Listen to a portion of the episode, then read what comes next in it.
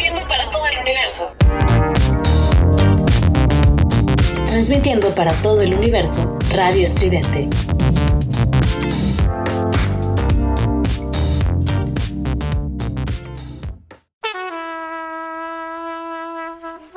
Bienvenidos a Jazz Mataz, el programa de jazz, soul, funk, rhythm and blues, psicodélico, disco, house, acid house, drum and bass, por Estridente Radio. Somos ruido. Somos ruido.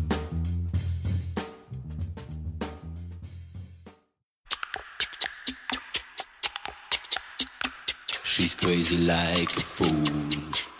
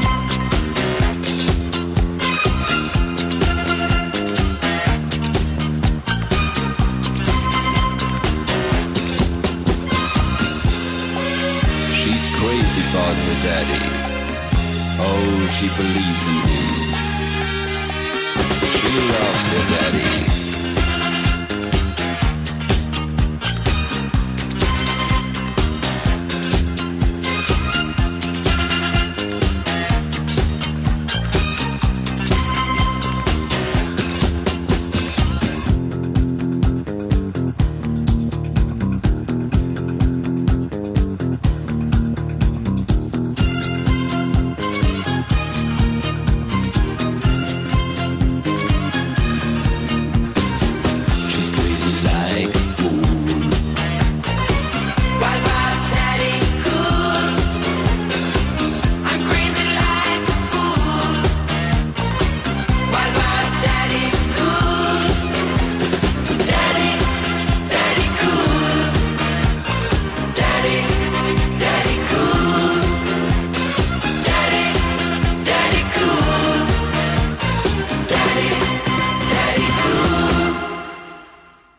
Somos ruido. Somos estridente. Bienvenidos a Jazz Mataz. Mi nombre es Oscar Durán y es un gusto enorme estar esta noche con ustedes. Antes de iniciar el programa de hoy, les recuerdo que me pueden encontrar en Twitter como arroba o como arroba. En Facebook estoy como Jazz Radio. Pasen y denle like para ir haciendo la comunidad de Jazz Mataz más grande. Hoy nos vamos a trasladar a los años 70, la época del apogeo de la música disco, el baile y las discotecas. Así que saquen los pantalones acampanados, los zapatos de plataforma, los vestidos de noche o las camisas de cuello ancho y prepárense un buen trago que vamos a explorar la historia del mítico Estudio 54.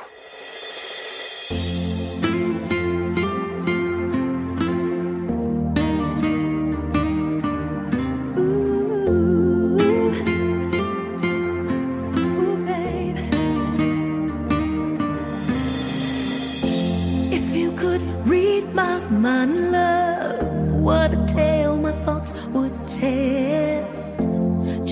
An old time movie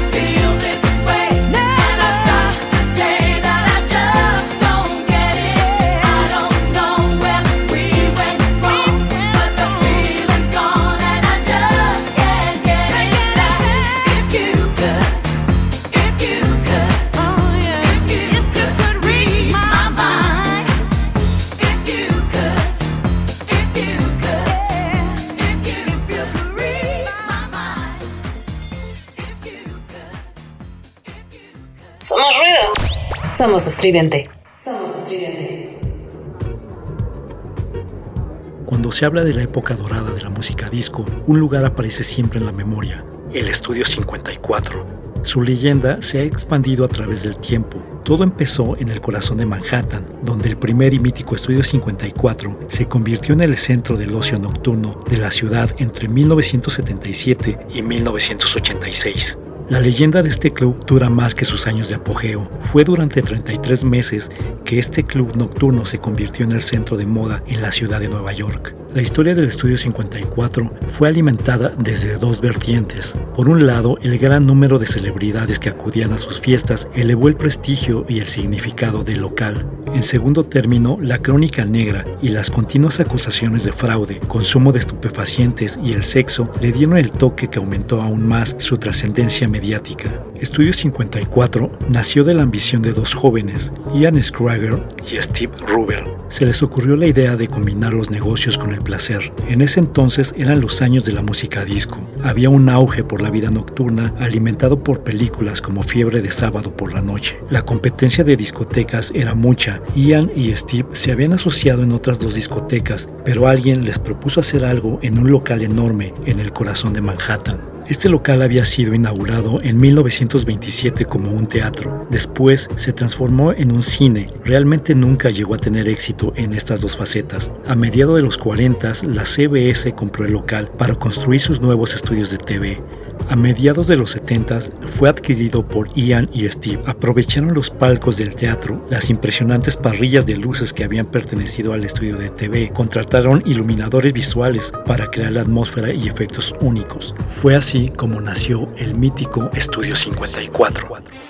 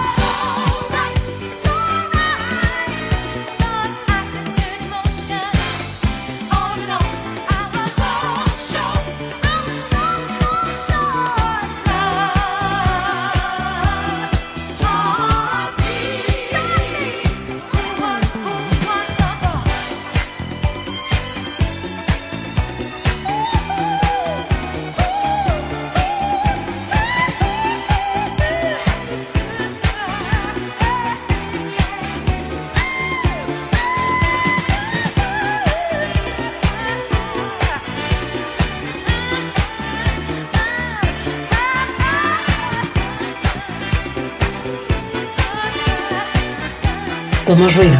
Somos estridente.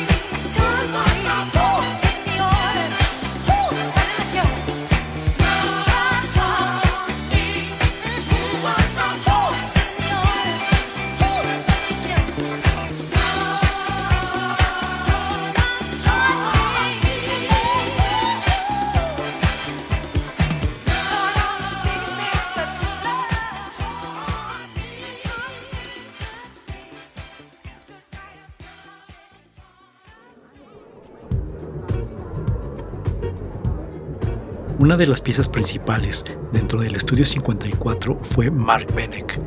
Él llegó al club a los 19 años, llegó por casualidad a pedir trabajo para un puesto que le parecía no podía tener demasiados problemas ni exigencias. Lo que le pedían era amabilidad, pulcritud y levantar y bajar la soga de terciopelo en la entrada del lugar. Él sería el portero del nuevo club. Este puesto se convirtió en uno de los más influyentes en todo Nueva York. Mark se convirtió en la persona a seducir. Mientras largas filas esperaban en la puerta, Mark examinaba a todos los que deseaban entrar al club. Era una especie de escáner que determinaba quién podía ingresar y quién no. Unos zapatos estrambóticos hacían que alguien pudiera entrar, un peinado demasiado formal hacía que fuera rechazado, pero nadie tenía la clave de cuáles eran los parámetros. Era como una contraseña que cambiaba todos los días. Lo único constante era la arbitrariedad de Mark. Hoy esto sería políticamente incorrecto, sería tachado de discriminación, pero ese era uno de los éxitos del Estudio 54, la dificultad para ingresar a él. La clave residía en que no había clave para el ingreso. Así se podían mezclar drag queens, hombres de traje, mujeres con vestido de noche, gente ataviada como los village people, etc. Esto le daba un concepto etéreo al club.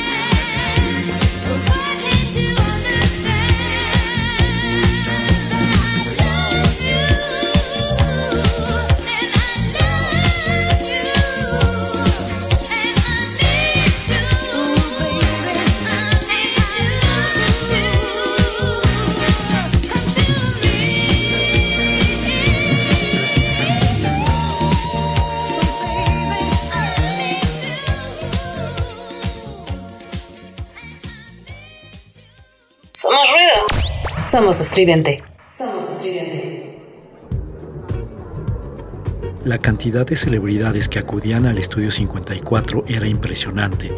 Jack Nicholson, Diana Ross, Andy Warhol, Liza Minnelli, Calvin Klein, Truman Capote, Woody Allen, Cher, Frank Sinatra, David Harry y un largo etcétera, se dice que cada celebridad que pasaba por Nueva York estuvo por lo menos una noche en el club. En un sillón se podía encontrar a David Bowie platicando con Mick Jagger y Liz Taylor, Calvin Klein entrando a la cabina para hacer la de DJ, Stallone abrazando a Michael Jackson, un millonario tomando un martini con un travesti, Elton John tocándole los pechos a Divine, Andy Warhol haciendo fotos a diestra y siniestra con su cámara Instamatic. En algunas de las legendarias fotos que se tomaron en el club se pueden ver a celebridades que hoy provocarían críticas y escándalos. Brooke Shields con 14 años, Tatum O'Neill adolescente o Drew Barrymore a los 8 años pasando las noches en el club. Uno de los beneficios que tenían las celebridades era la protección anti-paparazzi. Las fotos eran consensuadas y nadie salía teniendo una aventura o consumiendo drogas. Ni siquiera Ron Galela, el famoso y temido paparazzi, lograba violar la intimidad.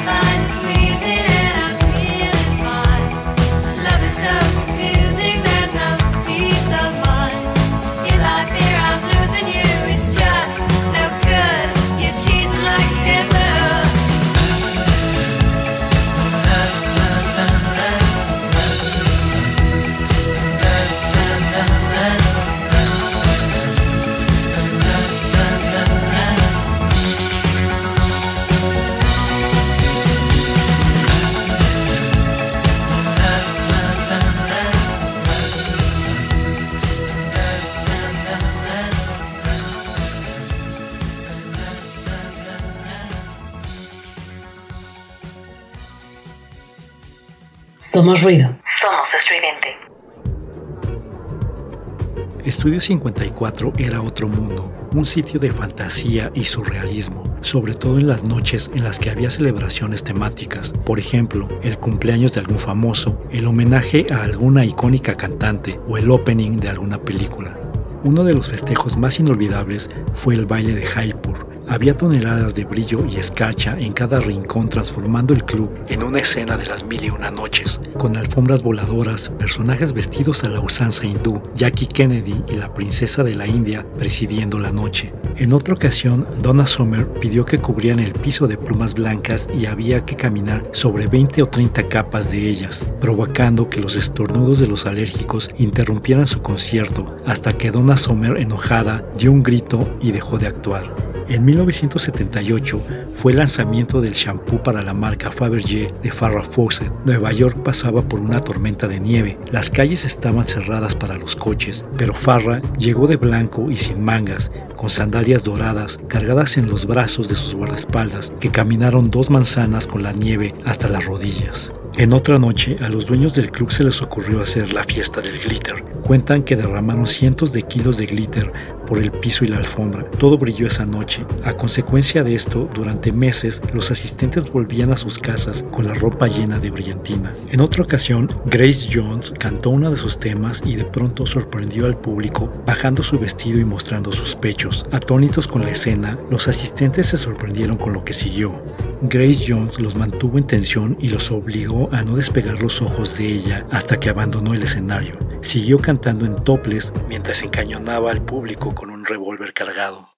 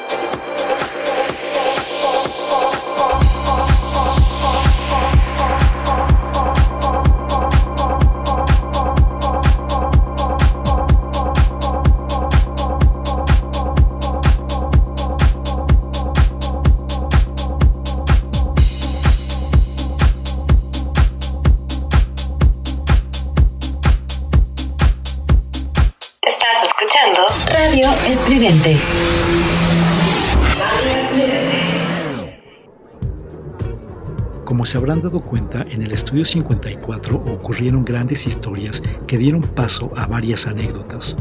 De las más inolvidables podemos mencionar las siguientes.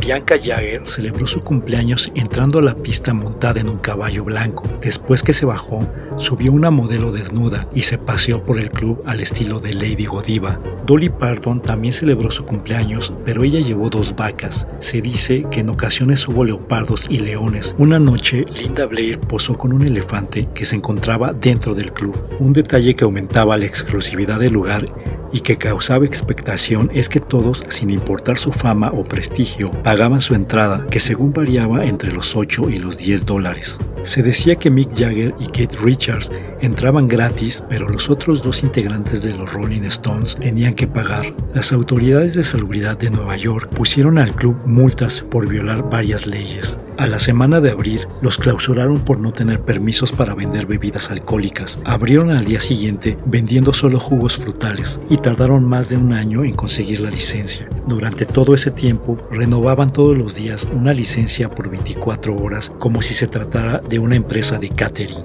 La política para ingresar era tan restrictiva que a veces les hacía pasar malos momentos, como el que pasaron Warren Beatty y Robert Duvall, quienes se quedaron fuera el día de la inauguración porque no pudieron superar la cantidad de gente que había esperando frente a la puerta. Chic, la banda disco por excelencia, comandada por Nile Rogers y Bernard Edwards, compuso la rola llamada Le Freak en venganza a que una noche de 1977, invitados al club por una de las reinas del estudio 54, Grace Jones, no los dejaron entrar y fueron rechazados con muy malos modos de la puerta. Le Freak describe el ambiente del club a las clases altas, las filas en la calle para entrar y lo hace con una visión llena de sarcasmo. El estribillo que dice freak out y se repite en la canción originalmente decía fuck off y era un insulto para los dueños y el portero del club.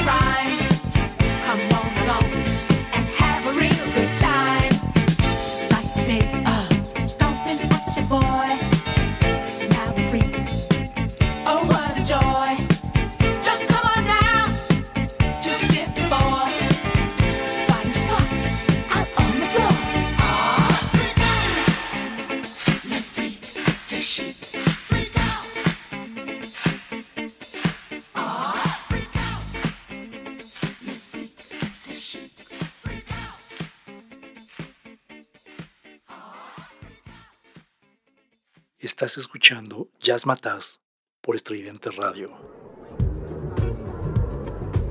Una de las consignas del Estudio 54 era mezclar glamurosas celebridades del mundo del diseño y la moda, el espectáculo y el arte con auténticos desconocidos jóvenes bellos de ambos sexos, con quienes estas celebridades desearan establecer conversaciones u otro tipo de contacto más personal. En el Estudio 54, cualquiera podía terminar teniendo sexo en uno de los baños o en el reservado o hasta en un rincón oscuro de la pista. Dicen que un joven llamado Alec Baldwin, que por entonces era mesero para pagar sus estudios, tuvo que renunciar a su trabajo, ya que no se sentía cómodo con las situaciones tan candentes que se presentaban mientras servía tragos. El sexo reinaba en las pistas del estudio 54. Robin Williams alguna vez dijo, quien dice recordar algo de los años 60 es que no estuvo ahí. Esa frase se puede aplicar de manera exacta a lo que ocurrió en el estudio 54. Las grandes cantidades de alcohol y cocaína que corrían a la vista de todos hicieron que la amnesia fuera un estado habitual. Heterosexuales, homosexuales, bisexuales, transexuales, transvestis, la libertad sexual y el consumo de droga eran el sello de la casa.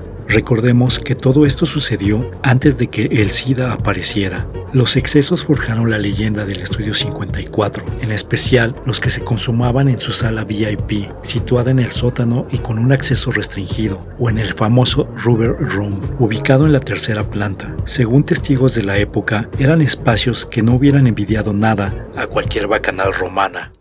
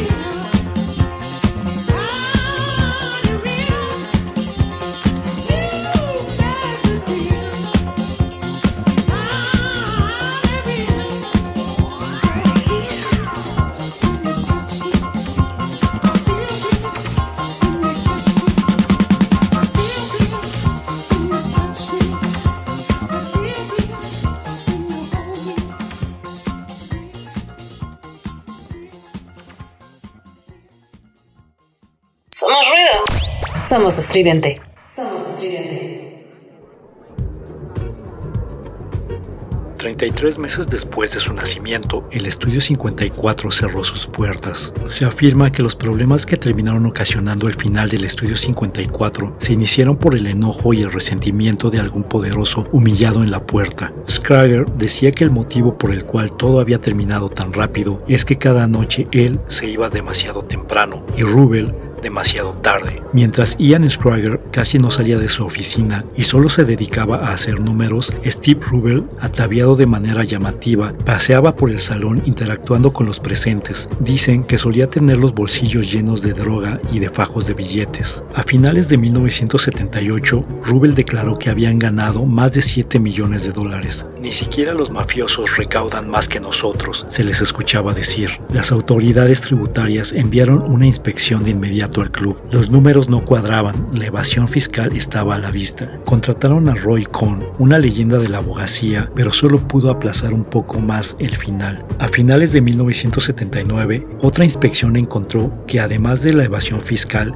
había grandes cantidades de cocaína donde deberían estar los libros de contabilidad. Esto puso el último clavo al ataúd. Ian Scrager y Steve Rubel fueron condenados a más de tres años de prisión. La noche previa a ir a la cárcel, celebraron con una última gran fiesta. Entre los invitados estaba Richard Gere, Cindy Crawford y Jack Nicholson. Diana Ross dio a los dueños una serenata a manera de despedida. El 2 de febrero de 1980, el estudio 54 había cerrado.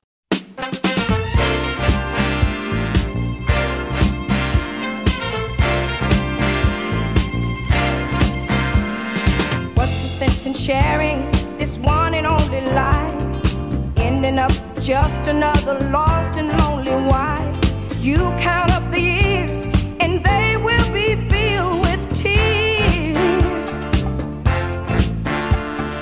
Love only breaks up to start over again. You'll get the babies, but you won't have your man.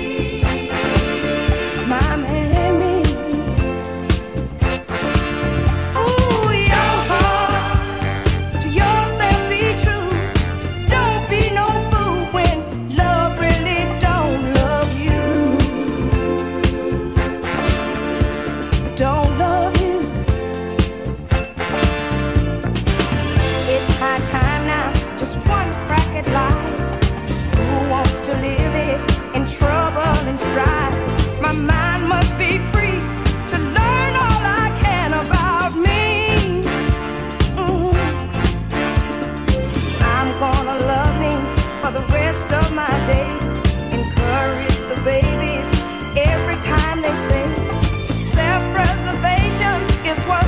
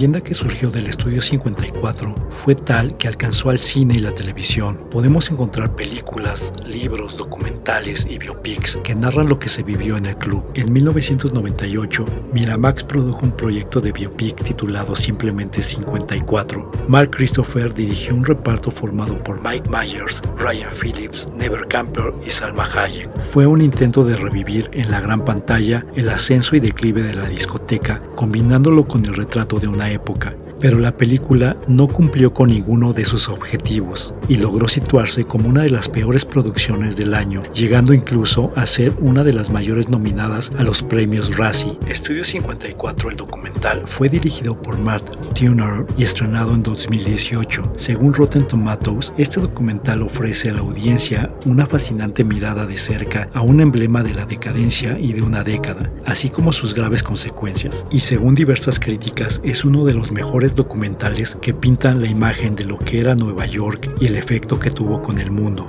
The Capote Tapes, dirigida por Ed Burnock y estrenada en 2019, es un documental que repasa toda la carrera del escritor Truman Capote en Nueva York, sus años en el Estudio 54 y su caída en desgracia tras hacer de la malicia una de sus señas particulares. Ultra Sweat in the Search of Halston, la historia real del famoso diseñador Roy Halston, se encuentra en este documental de Winter Smith, estrenado en 2010. En este proyecto intenta recordar al diseñador tal y como fue. Para ello cuenta con el círculo más cercano a Halston, para rememorar sus mejores desfiles, noches y momentos. Liza Minnelli, Bianca Jagger, Diane von Furstenberg, Angelica Houston o André Leon Taylor son algunos de los invitados en esta historia.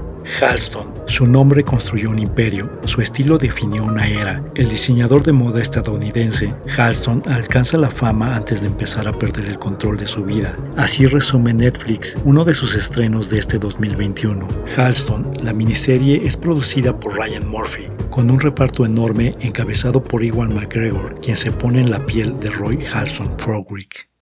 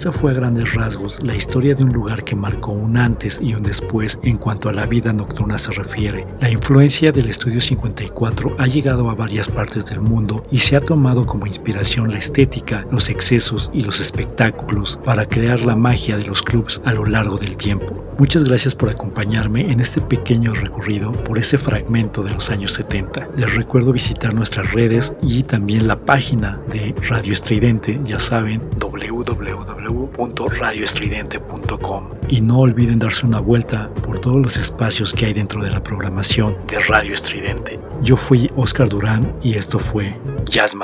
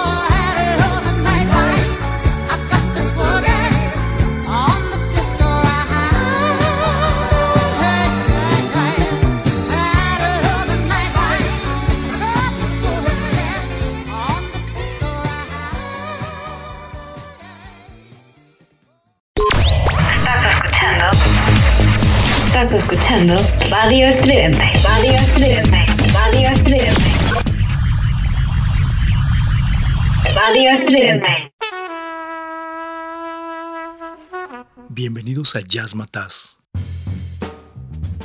el programa de jazz, soul, funk, rhythm and blues, psicodélico, disco, house, acid house, drum and bass, por Estridente Radio.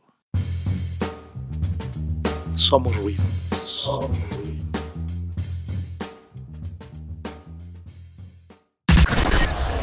Transmitiendo para todo el universo.